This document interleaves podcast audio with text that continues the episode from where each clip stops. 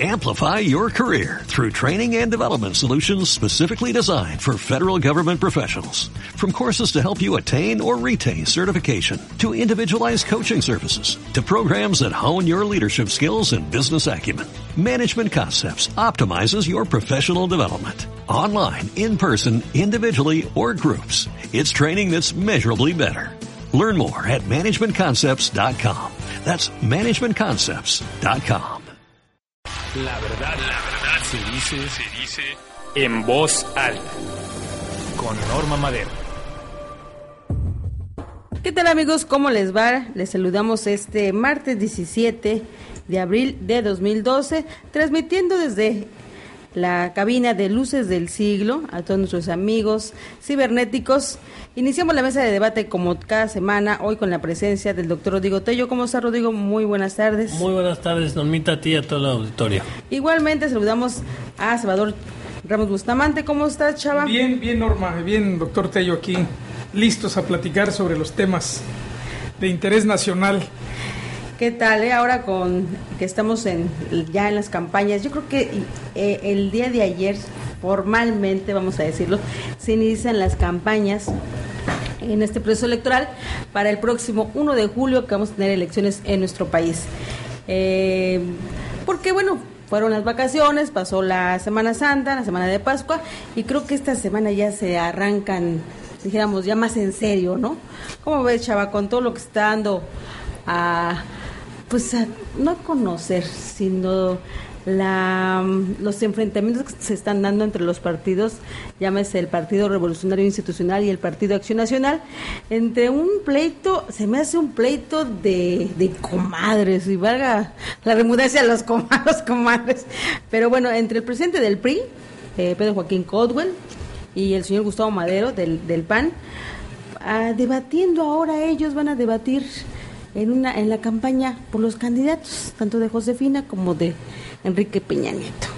En este enfrentamiento y en este reto que se hicieron el día de ayer en algunas televisoras, en algunos medios de comunicación, donde bueno, están este cuestionando las obras inconclusas o la campaña negra, entre comillas, por llamar de alguna manera. No me parece una campaña negra, finalmente no se están denostando entre los candidatos. Es una campaña finalmente de enfrentamientos más que de negra, ¿no? Creo que es así. ¿Cómo ves, Chava? La verdad es que es una vergüenza. Es una vergüenza para el país y para la política, para los políticos, que estos dos representantes de dos importantes partidos políticos, en lugar de que debatan los problemas del país y, hagan propuestas sobre los problemas del país, están en ese lío que, como tú bien le dices, es un lío de comadres sin ninguna calidad intelectual, ni ideológica, ni política, ni programática, nada, aventándose allí jabonazos y trapos sucios que no tienen mayor trascendencia, porque pues Peña Nieto, quien le cree, yo no le creo. Eso, esa propaganda que dice, no, es que tú me conoces, ¿quién lo conoce? Nadie lo conoce. este, y, y luego Josefina Vázquez Mota también, con que ella puso cementos en tantas casas como si lo hubiera puesto de su bolsa. Es decir, eh, eso nos da la calidad de estos dos que quisieran polarizar.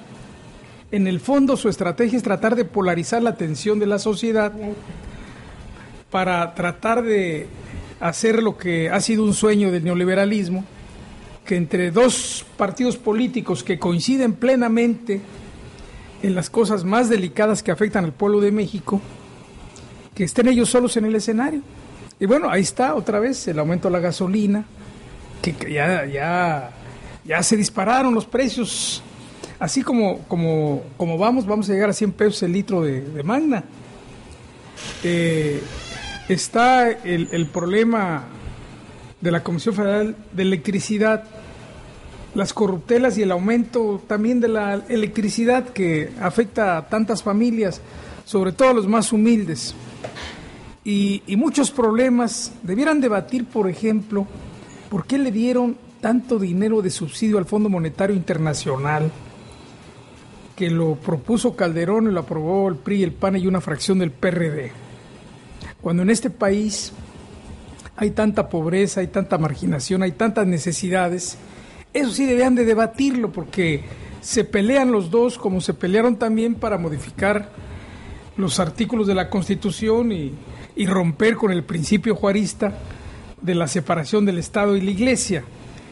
Pero no tocan esos temas, están por puras cosas que no tienen ninguna trascendencia ni vale la pena comentarlo más allá de, lo que aquí hablamos, sino que reflejan esa crisis política, esa falta de valores, ese bajo nivel intelectual de, de, de los representantes de esos partidos políticos y también su nulo interés por enfrentar los problemas del país, sino lo que quieren es crear un chisme para ver si logra la atención de la ciudadanía, a ver si la ciudadanía se mete ahí como si fuera una telenovela mal diseñada y mal dirigida, tratando de hacer campaña con eso, pero la verdad es que es, es una vergüenza, Norma.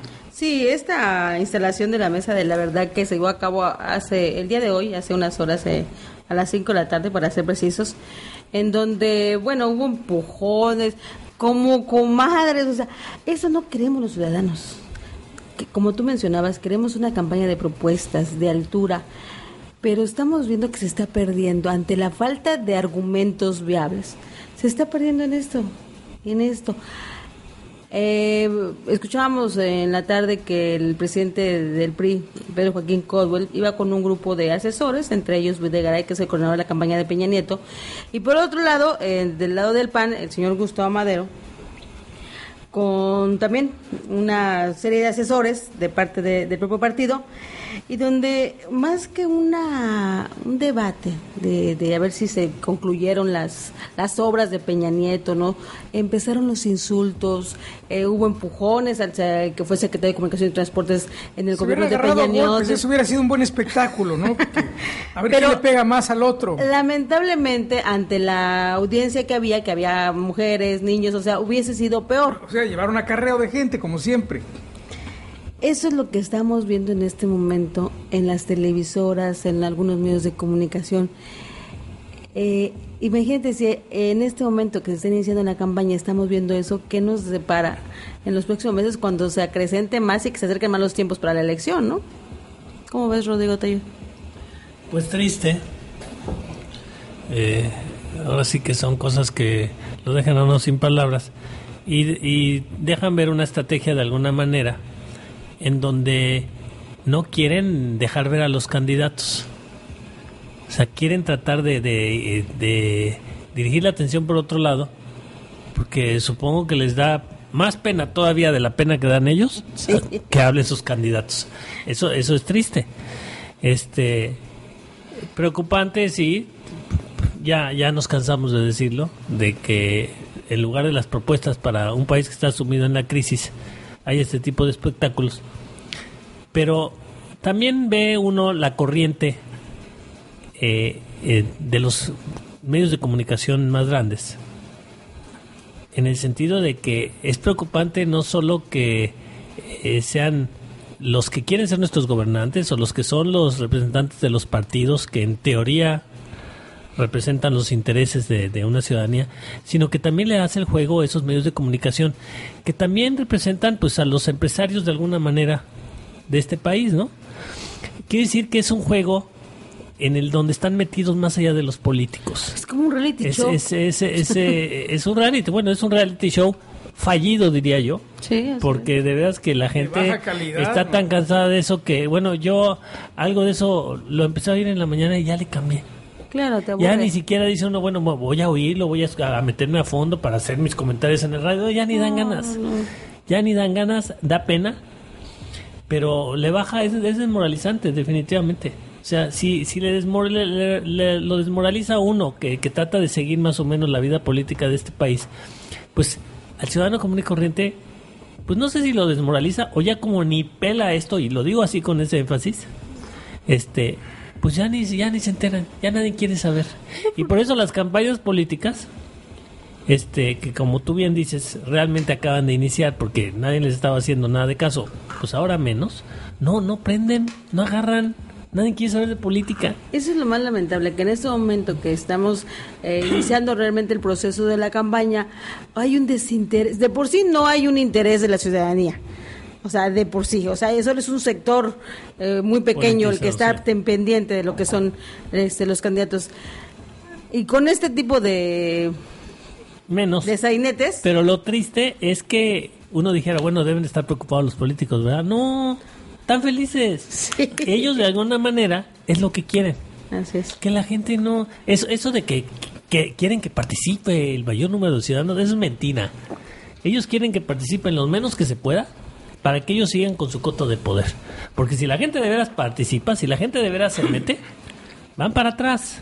No, y aquí, aquí valdría sacar a colación el, el tan cacaraqueado video ese de los niños.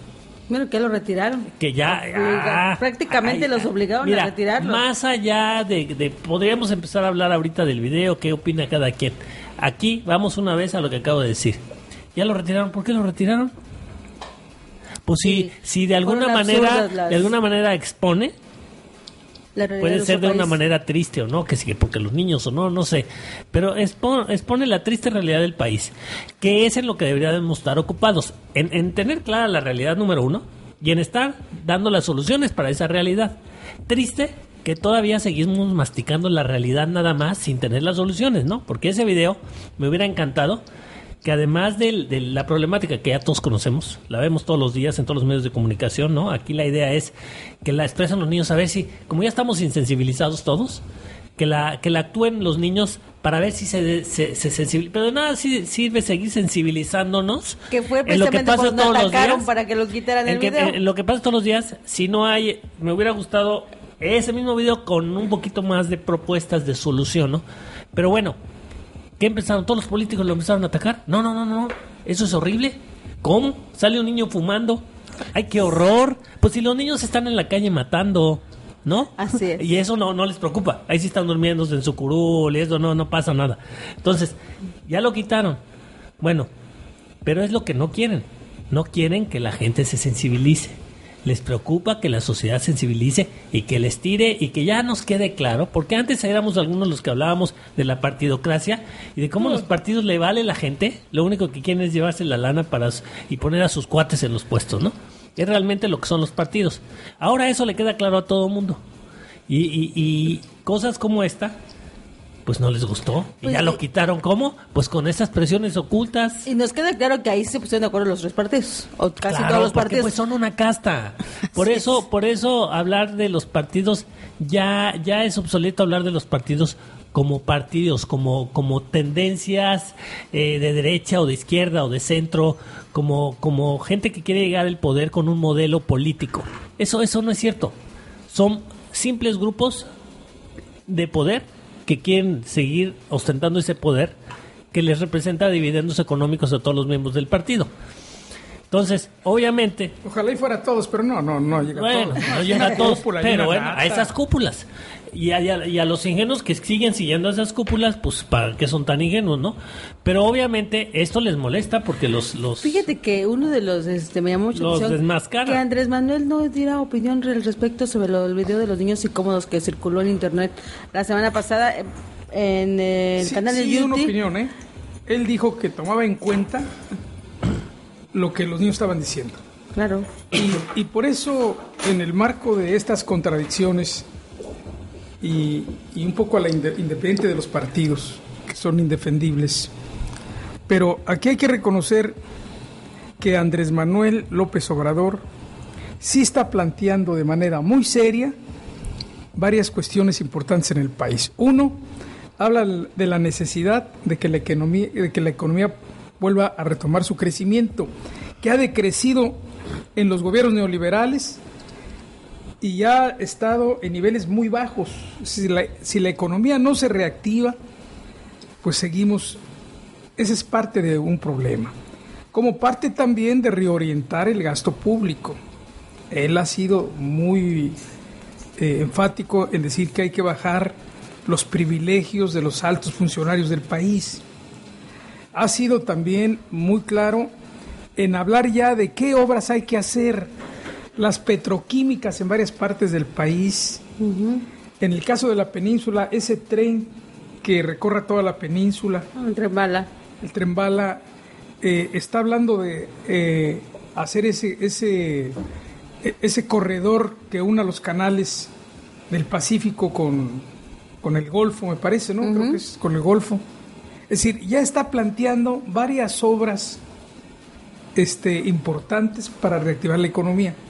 Y ha tomado también como un tema interesante que no hay que dejarlo de lado, es retomar parte del proyecto nacional de este país, que era la economía mixta, donde esté la economía del Estado, que debe recuperar las partes estratégicas, seguir fomentando la inversión privada, pero también meterle mano fuerte al sector social de la economía. Hay que recuperar el asunto del ejido, no puede seguir el ejido desbaratándose como lo hizo Salinas, las cooperativas. Es decir, la economía no puede seguir creciendo para favorecer a unos cuantos. Es decir, ahí hay algunos puntos específicos y cuando uno voltea a ver hacia Sudamérica, con Argentina que le bueno, lo que acaba de manda un decreto para expropiar a la empresa española parte de sus activos, que eso me parece algo formidable, ¿eh? aunque se haga, aunque algunos salieron a decir, el propio presidente Felipe Calderón dijo que era absurdo que esa es una vía al socialismo en las características de cada lugar, ¿tienes? Es decir, no es el, el, socialismo que hubo en la Unión Soviética o el que hay en Cuba, sino es una vía para ir recuperando soberanía, recuperar el manejo de los recursos públicos. ¿Quién se puede imaginar que los españoles que extraen eh, dicen que el 40% de, de, todo el mundo de ahí de Argentina hablan de un porcentaje altísimo. No, el discurso de la señora, de la presidenta de Argentina, fue un discurso duro el día que lo que hizo la expropiación. Hablaba sobre que, bueno, no era posible que teniendo ellos el, ahora sí que el producto, tuvieran que eh, importar la gasolina porque no tenían ya.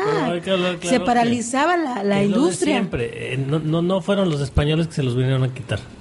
Es lo que decíamos aquí de los hoteles, eh, de los de los hoteleros, que, que, que hablamos de, de, muchas irregularidades, ¿no? De los españoles que están en México. No, no no fueron los españoles. Eh, ¿Quién les dio a esos españoles esas concesiones? Desde la época de Menem. Los, propios argentinos. un poco de la Los argentinos, pues que podemos decir corruptos o vendepatria o lo que sea. Importante, a mí me gustó también su postura. pero hay que ver, desgraciadamente, y ya uno no se las cree tan fácil. Que fíjate que en la época de Menem y haciendo un balance, con, era buena época de Salinas, ¿eh? fue a la par cuando estaba. Es que. fue la misma estrategia que usaron allá. Más allá de las culpas individuales de los funcionarios, es el problema de un sistema, es el tema neoliberal que ha llegado a quebrar a los estados. Por eso los ha adelgazado. O sea, no, es que están muy obesos, hay que, hay que enflacarlos. Ya pues Están ahora totalmente flacos, este, por eso nadie les hace caso. Y nomás hay que ver la respuesta de los españoles, ¿eh? furiosos. No, es que eso, eso no va con las normas internacionales. Pues es que te quieren estar pisoteando, saqueándote y luego se enojan si te defiendes. Bueno, pero hay que ver al tiempo. Y ahí está también lo gravísimo de Calderón, ¿eh? Saliendo a apoyar a los empresarios. Hay que ver al tiempo. Qué, qué eh, vergüenza eh, para este país. Hay, hay que ver al tiempo a dónde, si realmente esa explotación del petróleo y ese petróleo va a ser patrimonio de los argentinos. O si ahora bueno, así lo, o si ahora le van a dar la concesión a, otra persona, a otro país. Bueno, ella dice, ahorita por ejemplo que decía Chava, que al margen de los partidos y empieza a hablar de, de, de, López Obrador, que lo hemos dicho en esta mesa, que a veces cuando Chava habla de López Obrador nos convence a muchos, ¿no? Pero no no podemos pero pero no podemos hablar de López Obrador al margen de los partidos, porque él también es emanado de esos partidos y como tú mismo lo has reconocido en esta mesa, está rodeado de, esta misma pelusa, de esta de esta gentuza, de estos partidos. Pero eso no está en, la propuesta de gabinete. pero, pero, Chava, sabemos cómo se maneja esto del poder. O sea, Bejarano es gente de, López Obrador. Entonces, López Obrador ciertamente tiene algunas propuestas desde, este mi punto, desde mi punto de vista muy interesantes, pero no le creo tampoco.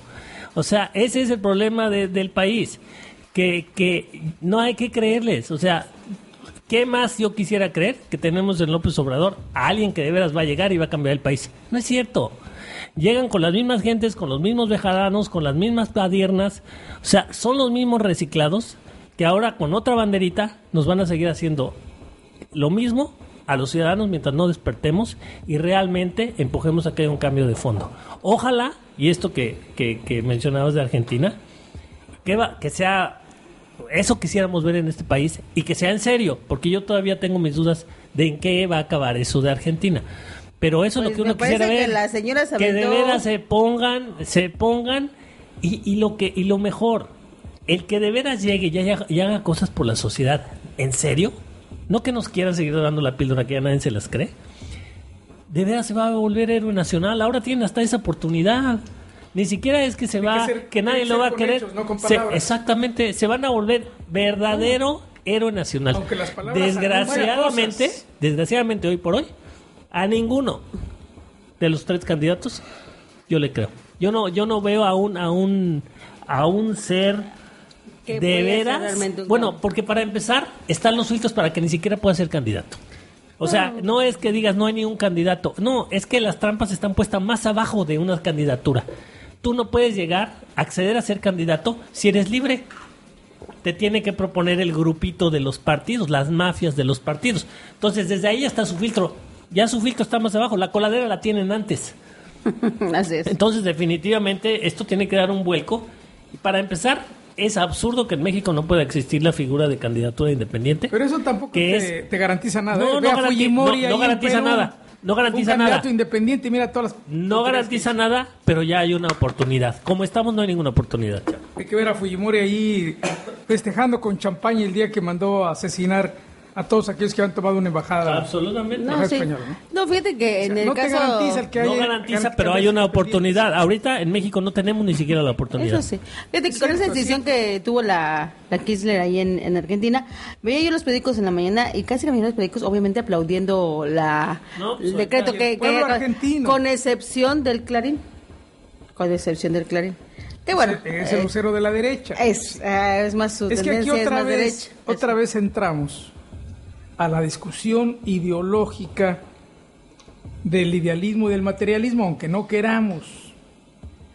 El materialismo dialéctico es sobre todo el estudio de la ley de la naturaleza y las leyes de la sociedad, explicándose el mundo y explicando cómo cambiarlo.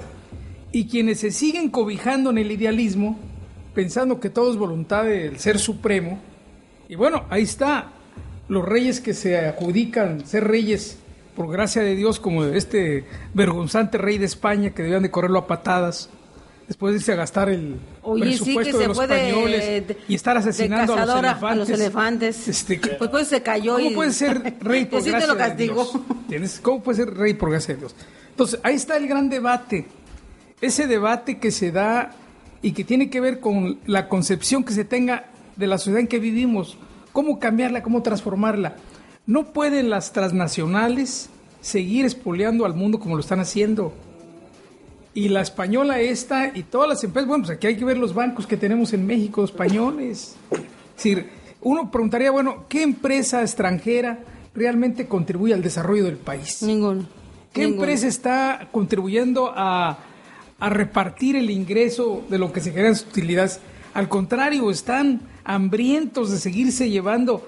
Primero se llevaron en la conquista cantidades inmensas de oro y de plata y de otros metales. Y ahora Aquí lo que no entiendes es por qué... siguen expoliando a través de otros mecanismos. Aquí lo que no entiendes es por qué el presidente Felipe Calderón, o sea, obviamente, bueno, eh, hay, hay un rechazo absoluto en cuestión de la decisión de la presidenta de Argentina, pero que la mención que hace sobre que va a tener afectaciones esa expropiación a, a México, obviamente por los acuerdos que tienen con Pemex, pero... Pemex era accionista de, de una de las compañías. Sí, te- exacto. Esa, Es- es esa, esa- esa compañía, que además se metió de Petro- accionista sin pedirle permiso a nadie. Petro- hicieron como si fueran dueños del país. Así es. Pero no, lo que pasa es que Calderón está en esa corriente del pensamiento neoliberal que quieren entregarle todo al extranjero. Su Dios son los extranjeros. Su Dios es el dinero, no es, no es el país. No tiene para el muestra más mínimo tenemos un respeto por el país. aquí en nuestro estado, que básicamente Bueno, parte de la gran inversión andan hotelera Pero bueno, es el gobernador anda aprendiendo algunas cosas ya en, en los viajes internacionales, ¿no? se está preparando para ser canciller o no sé qué. Pues no sé, porque este, dialoga Bueno, eso fue un fracaso también esa reunión, ¿eh? Totalmente, no llegó a ningún acuerdo. Obama quedó más negro de lo que está, de vergüenza, que no pudo proponer nada, nada válido. Y bueno, la ausencia de Cuba fue lo, que más lo que más polarizó la reunión y por eso no sacaron ningún acuerdo. Sí, sí, se concretó. y bueno, todos los, todos los cancilleres, la mayoría de los cancilleres latinoamericanos, con excepción de la vergüenza de nuestro país, planteando cosas como, como la gente de Brasil diciendo, bueno, deben de tratarnos como iguales, no seguirnos viendo como servidumbre. Es decir, muchos reclamos y Obama no, no pudo dar respuestas. Bueno, él se concretó a decir que no, no, está, no está a favor de la legalización de las drogas. Que ese fue uno de los temas que... Porque somos principales consumidores. el principal negocio está allá en Estados Unidos, yo obviamente. Eh, con ustedes de que esa reunión fue un fracaso. Totalmente, así lo catalogaron algunos pues economistas. pero, pero fíjate, si los países de América del Sur y del central y del norte ya protestaron ante Obama diciendo, oye, no somos servidumbre, tenemos que ser como iguales. Pues ya la, la reunión no fue un fracaso. Porque antes sí, pero no hubo, había épocas en que llegaban oh, calladitos y sí, oye, pero eso es una victoria en sí misma, porque antes calladitos y copelando, ¿no? Estados Unidos proponía, entonces alzaban la mano. Y entonces ya el hecho que lleguen y, no se puedan poner de acuerdo y no pueda dominar la reunión, yo digo que... Es un reflejo de una realidad en América Latina. Sí, por supuesto. El, el, el, gran policía del mundo dejó de ser policía de América Latina, ya no... Por eso cuando le dije, no, es que Andrés no puede ganar porque el imperio nos va a dejar. No, no, no, espérate, eso ya pasó. Si no, no hubiera dejado que se hubiera transformado toda América Latina en contra de los norteamericanos. Bueno, una cosa que lo tengas... No del pueblo norteamericano, sino la política imperialista de los norteamericanos. Pero una cosa que los tengas un poquito lejanos o más de 3.000 kilómetros, es no otra cosa que lo tengas aquí al lado. Es que ya no hay distancias, Norma. no, lo sé, pero, pero nosotros somos del patio trasero de Estados Unidos. Eso tampoco lo podemos negar. Vamos rápidamente a un corte y regresamos.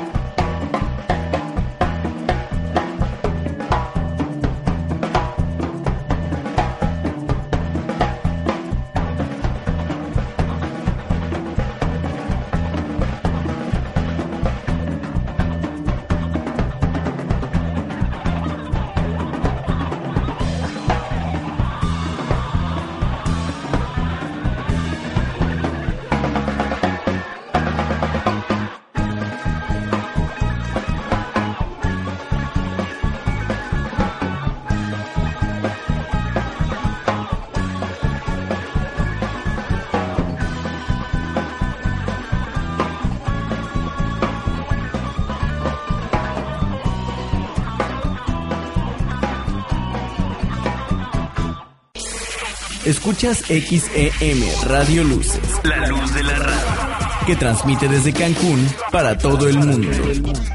Una estación más de Radio Web. La radio del mundo. Sinónimo de comunicación mundial. La verdad, la verdad se dice, se dice en voz alta. Con Norma Madero. Ya estamos de regreso, seguimos aquí en voz alta, platicando un poco sobre los temas que nos acontecen en estas campañas, campañas que están de pena ajena de veras. No hay ni para dónde, ni para quién irle. Por un lado, entre los partidos peleándose los presidentes de los partidos, el que vemos más congruente en este hasta este momento es al propio Andrés Manuel López Obrador que no, la, no, han, no le han entrado con él, ¿eh? Eso me tiene también muy... Eh, es que ellos eh, con la duda, ¿no? Están en la no se metido en la bronca. dicen está abajo las encuestas, no está en la jugada, él no va. Eh, y, y, lo hacen y lo hacen un poquito al propósito por eso, ¿no? Para que no vaya a subir. Entonces, no, él no lo está fuera, o sea. Fíjate que el otro, si analizamos eso de este tema de las encuestas, que es algo muy interesante esto de las encuestas, porque no quiere decir que sea realmente la el el, el, el que el, eh, ese candidato que esté arriba en el puntaje sea la preferencia de los ciudadanos. Porque si ustedes ven en las televisoras, en las propias empresas que se dedican a esto, tienen eh, su la gente que encuestan es un porcentaje mínimo de la población. O sea, el otro día veía yo en la televisión en Milenio, hablaban sobre un promedio de 1.300 personas, 1.500 personas. No es el porcentaje de, de los ciudadanos. Bueno, vamos a suponer que sea, o sea, de 1.300 personas. Vamos a suponer que digan la realidad de, esas, de ese, de, ese grupo encuestado. Pero eso no es quiere mínimo. decir o sea, que el señor Peñanito tenga un cuarenta y tantos por ciento o la señora Josefina 25. O sea, pero no es lo que realmente se refleja a nivel nacional, chava. Ahora, ¿cuál es el método para hacer esas encuestas? Vía telefónica, casa por casa. O sea, si es vía telefónica, pues no toda la gente tiene acceso al teléfono. Si es casa por casa, no todos tienen casa, eso sí, la verdad. No, y si vas a una casa, bueno, pues es, es una persona. ¿Cuánto viven en promedio en una casa? O sea, eh, hay mucha, te dan una... No, además ellos mismos reconocen que hay, hay, una tercera parte de indecisos, ¿no? O más. La mayoría de tercera. Entonces, todo, todo, si, si de repente hay por alguna razón algo que, una chispa que despierte cierto número de, de, de conciencias, esto se puede ir para un lado para el otro en un instante, ¿eh? Este, desgraciadamente no hay no hay un menú muy apetecible en ninguno de los tres candidatos. Yo digo que es triste para mí. Yo voy a, yo tengo mi preferencia por la por Josefina Vázquez Mota, pero es muy triste que aún pensando que voy a ir a votar por ella, piense que es mi peor es nada, porque no me acaba de, de, de, de entusiasmar, no me acaba de, hacer vibrar. Sí, su discurso es muy plano. Eh, eso, eso es triste. bueno, para que los monumentos no, no pero es enseñando. Que no me, bueno, en lo personal, a mí no me gusta ni la voz. No. Ni, no, no, no, no es enjundiosa. No la, estás, no la, la, sientes falsa. La, Sí. En fin, como dije, no es alguien que me esté motivando, aunque yo es mi peor es nada. Pero qué triste que uno vaya por su peor es nada. Entonces no no ves claro por todo lo que decíamos en antelación, ¿no? De que los partidos tienen están completamente amañados, es, son grupitos de poder, en fin, no hay una transparencia verdadera ya en ningún partido. Y eso yo creo que lo va desmotivando a uno. Y lo que decíamos, si uno que más o menos se interesa por la política está desmotivado, ¿qué pasa con la gente de la calle? Por eso. La gente que está trabajando día a día. que, quieres pasar? Por ejemplo, me pasó el fin de semana en el retén que va a Playa del Carmen, que hay. Que ahora ya quieres salir, te detienen, ya, ya, ya estás viendo, a ver, ya no es el retén para cuidarte, es el retén para ver cómo te extorsiono, ¿no? Entonces, la ciudadanía está harta porque, porque el representante del político para el ciudadano es el que se encuentra en la calle. ¿Y quiénes son? Los primeros, los policías. Y desgraciadamente hay unos buenos, unos pocos buenos, pero esa representación o los inspectores del ayuntamiento o los que te atienden en el ayuntamiento cuando vas, esa cara del gobierno directamente con la gente no es agradable. O el hecho de que llegues a tu casa y en un camino todo tortuoso, lleno de piedras, ¿no? Con, con eh, eh, algunas aberraciones que hemos visto. Yo le agradezco mucho al presidente municipal que haya pavimentado la calle donde tengo mi oficina en el centro de la ciudad, pero tengo que reconocer que es una calle que estaba bien y se me hace un poco absurdo. Digo, estaba razonablemente bien.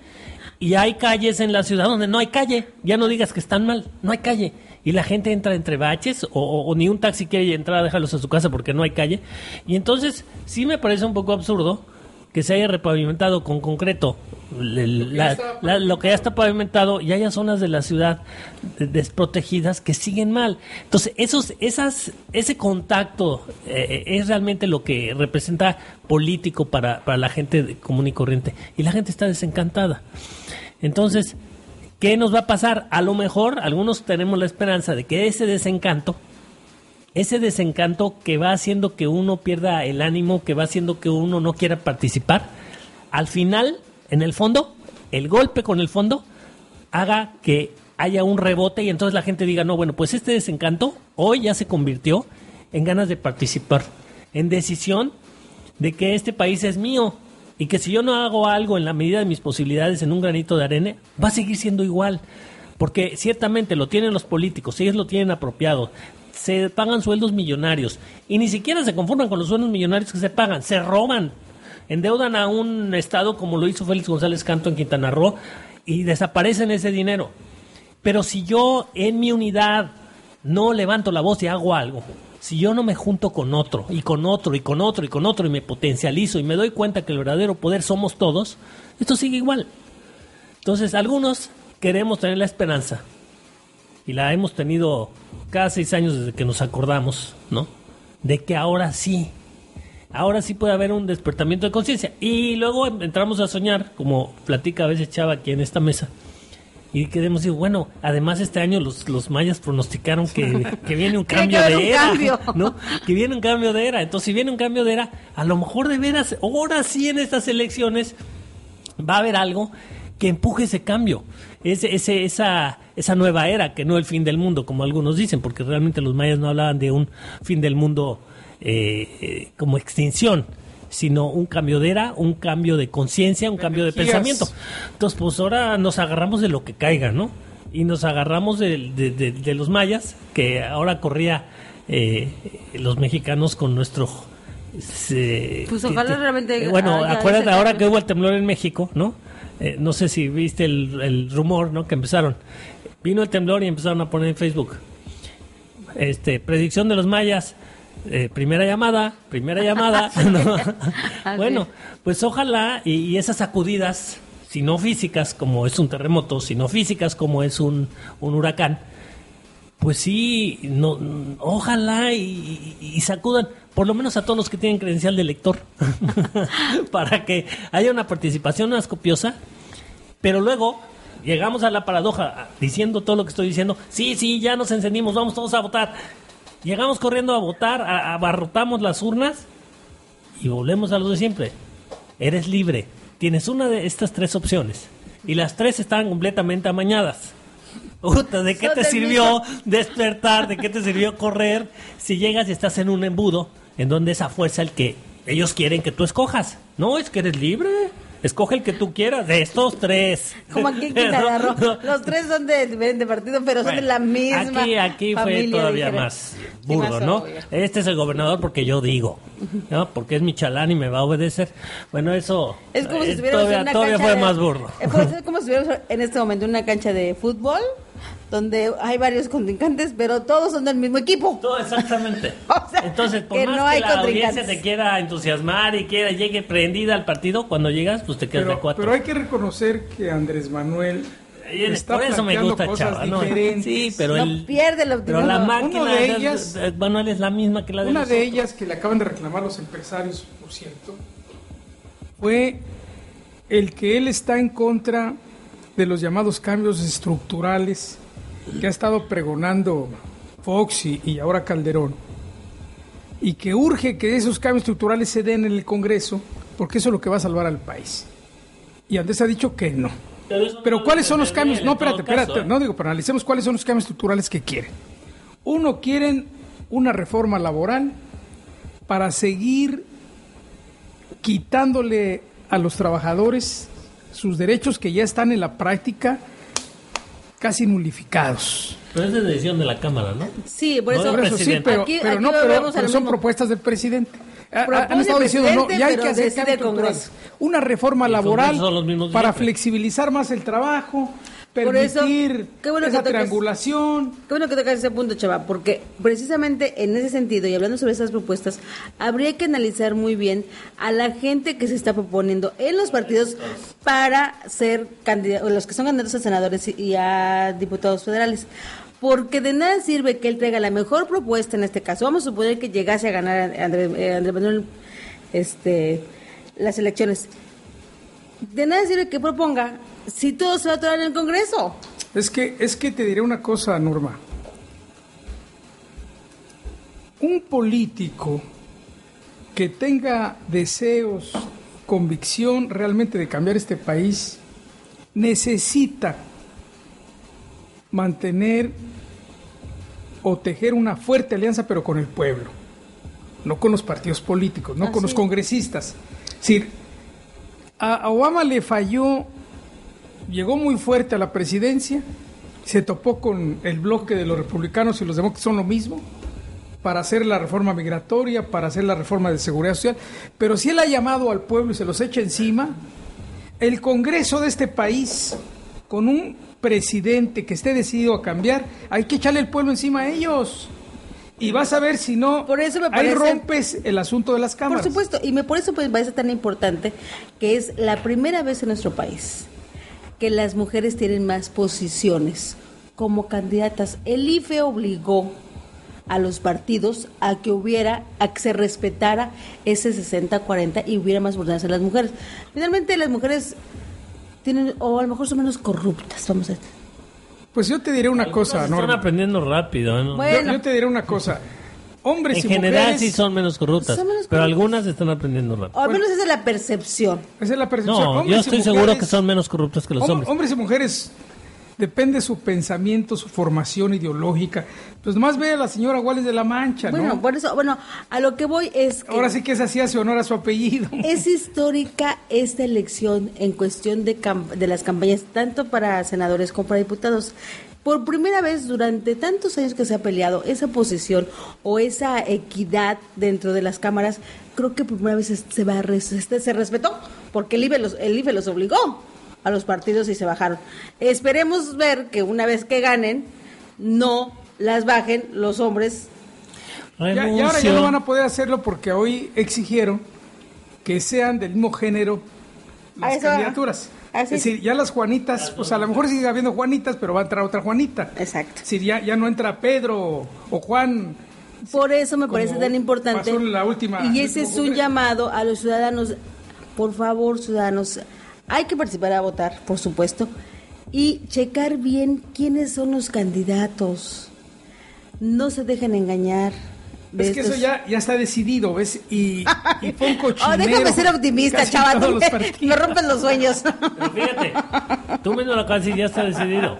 Sin embargo, yo creo que tienes razón. Si tuviéramos un patriota que llegara a presidente, pues valían gorro los diputados y los senadores. Claro, claro, llamaría al pueblo, a la Señores, esto es por el bien del pueblo y está así así y esta bola de tranzas no quieren y me están bloqueando. Y entonces el pueblo saldrá. Y vas a ver cómo nos toca. Claro, claro, eso es lo que ah, hace. Habría que ver, pues yo no soy patriota. Yo, contrario a ti, porque me gustaría tener tu entusiasmo. estoy de acuerdo contigo. No veo al patriota ni la patriota. Este país, eh, afortunadamente, es un país de leyes y se tienen que respetar de igual manera. Sí, pero mira, mira, Lenin, Lenin decía, claro, por supuesto. en un libro famoso que escribió que se llama El Estado y la Revolución, Lenin decía que en, en, y fíjate cuándo lo dijo, hace más de, pues yo creo que tendrá, lo de haber escrito en los primeros años del siglo pasado a tener 100 años. El Estado y la Revolución, porque el Estado lo que hace es conservar el estatus, por eso no, es un Estado de Derecho, es el estatus donde hay privilegios para unos cuantos, donde hay todo este tipo de abusos, donde hay todo este tipo de corruptelas, donde hay todo este tipo de impunidades. ¿entiendes? Ese Estado de Derecho hay que derrumbarlo ese Estado no puede continuar igual porque está hecho para preservar intereses. por eso te dicen, a ver, por eso te dicen, no, no, aquí hay un Estado de Derecho, ¿eh? Primero entran los mecanismos una jaula. ideológicos. Uno, aquí hay una jaula. Uno es las cosas jurídicas, otro es la iglesia, otro es también la educación. Si sí, este... te saliste del, Estado de Derecho. Ah, entonces entra la policía. No, sí, claro, bueno, también, también, también, ¿no? O sea, hay que transformar, hay que derrumbar este estado de cosas.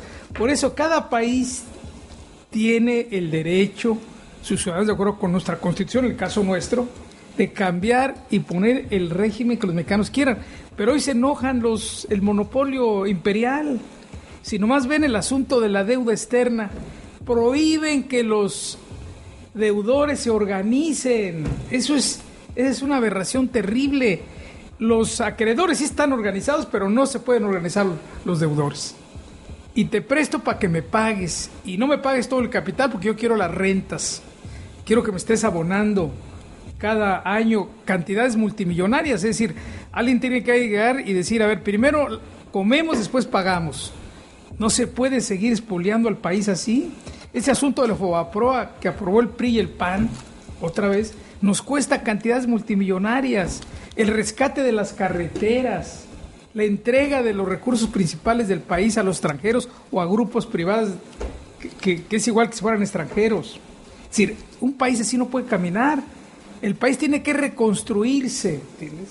Y el Estado tiene que tener en sus manos, sin lugar a dudas, las cosas estratégicas. Yo, fuera presidente, lo primero que era hacer era quitarle las minas a los extranjeros, sobre todo los canadienses. En el caso de Cancún, quitarle el agua a estas gentes que están aquí. A los italianos, a los de Aguacán. A los de Aguacán, ¿entiendes? Cancelar las concesiones, claro. Es decir, el Estado no puede seguir eh, eh, entregando todos sus instrumentos, todos sus recursos que la ley le da, que la Constitución le da, para poder resolver los problemas del país.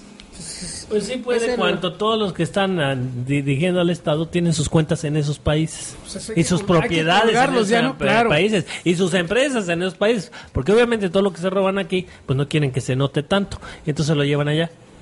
Sí, sí, sí, es cierto. Por eso, pues eso se lo demos al expresidente Salinas de Gortari, ¿no? Pues ya precisamente anda. Y empezó, empezó con Miguel de la Madrid, ¿ves? No, empezó. Pero quien lo concretó. Ah, bueno, sí. Pero ahí se agudizó. Pero se. Cada vez se ponen más buzos. Pero quien realmente hizo todo para beneficiar a los extranjeros fue precisamente Salinas. Claro. O sea, lo concreto, vamos. Lo empezaron desde antes, pero lo concreto. Ahorita, ¿de qué somos dueños?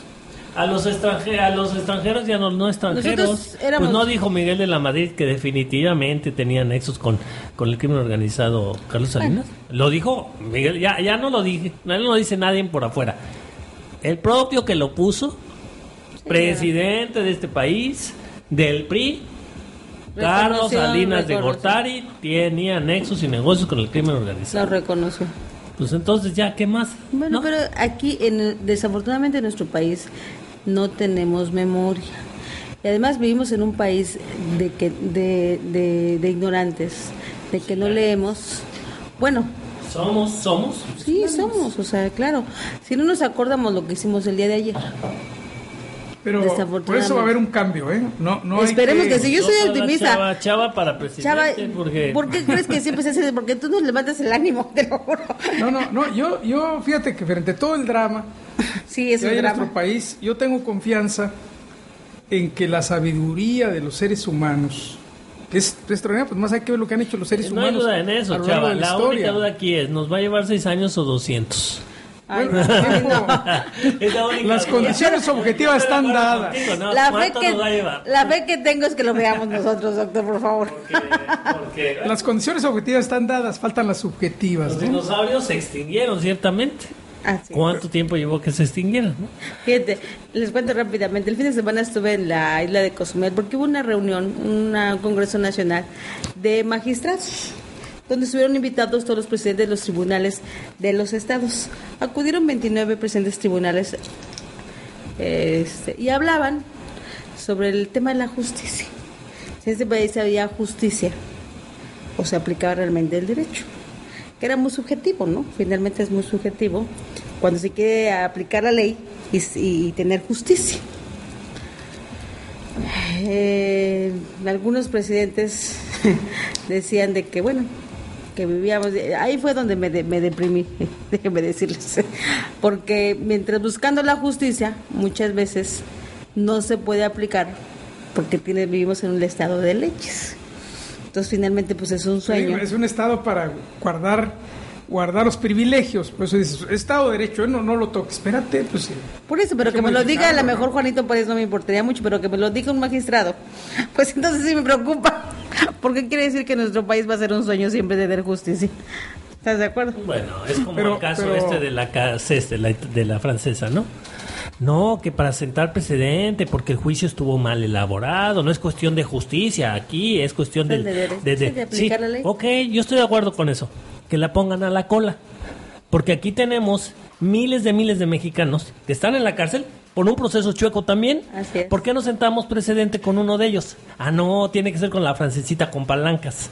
¿No? Bueno, allá, no importa que, haya sido secuestradora y esté probado. Es que esto no es de justicia, es de establecer el derecho. O sea, obviamente, una vez más, como dice Chava, nos quieren los mismos magistrados dorar la píldora que esto es una cosa de derecho.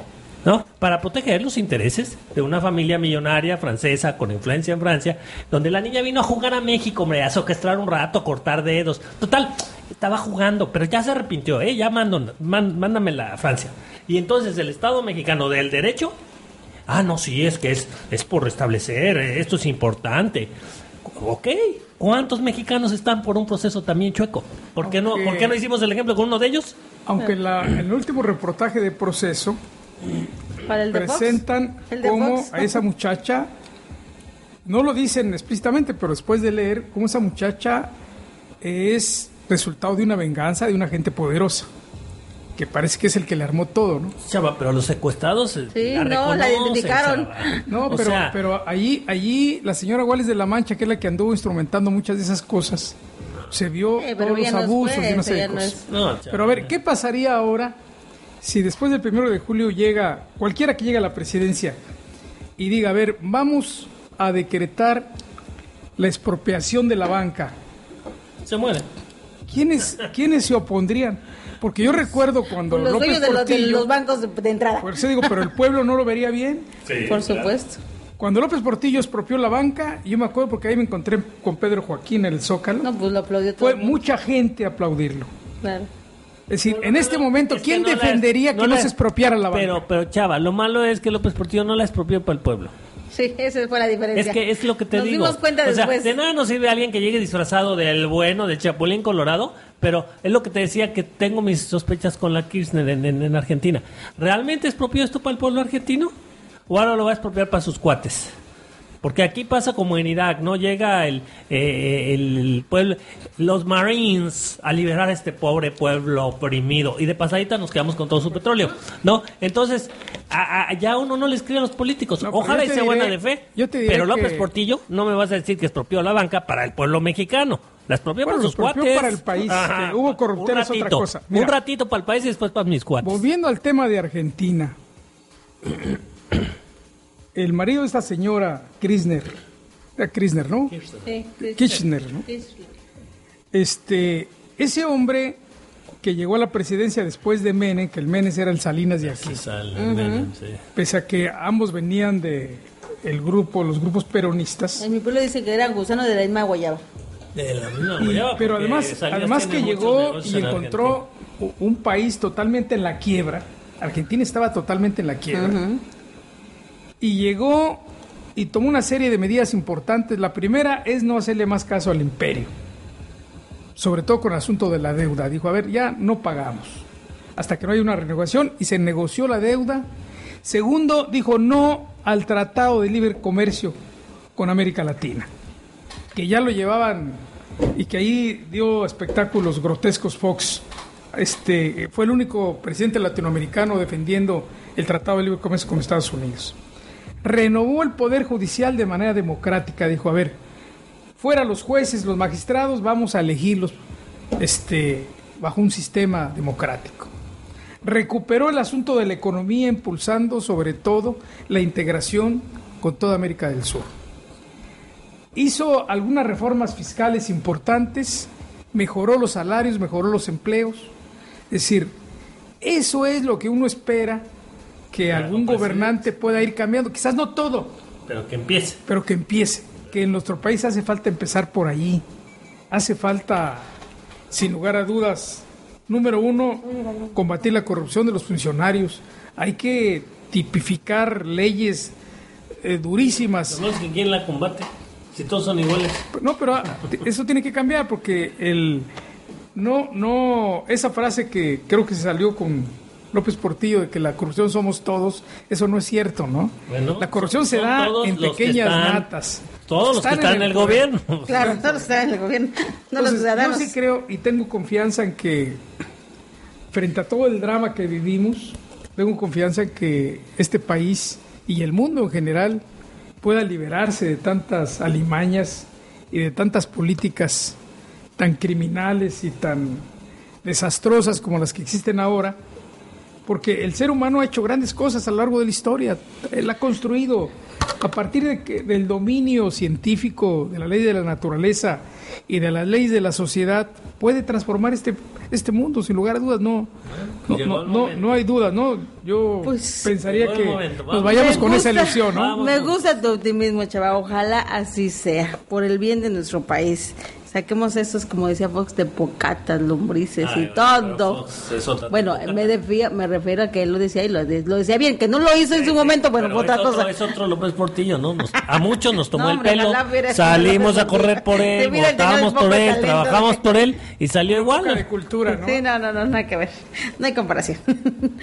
bueno, por lo pronto nos despedimos. Lo mejor es que nos divertimos en esta mesa de debate.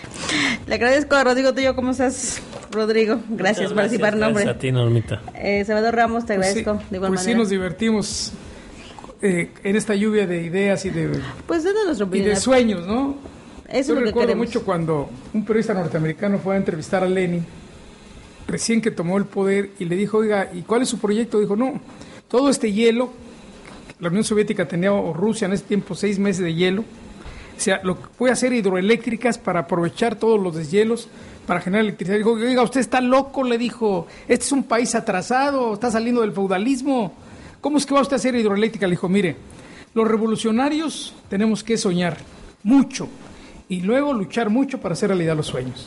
Entonces, yo creo que los mexicanos soñamos con un mundo diferente, con un México diferente, con políticos diferentes, ¿no? Ese sueño tiene que, además creo que es un sueño colectivo, no es... Yo quisiera tener un exterminador para exterminar a todos esos Pues políticos. sí. Darles una buena fumigada. Así es. Por lo pronto ahí está nuestra opinión. Ustedes eh, tomen sus conclusiones. Lo esperamos la próxima semana. Pásela bien. Hasta la pronto.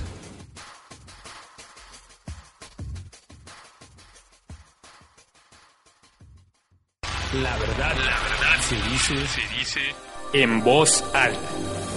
Con Norma Madero. Radio Luces. La luz de la radio. Radio Luces. La luz. De la radio. Haciendo radio. Haciendo ruido. Amplify your career through training and development solutions specifically designed for federal government professionals. From courses to help you attain or retain certification, to individualized coaching services, to programs that hone your leadership skills and business acumen, Management Concepts optimizes your professional development. Online, in person, individually, or groups, it's training that's measurably better. Learn more at managementconcepts.com. That's managementconcepts.com.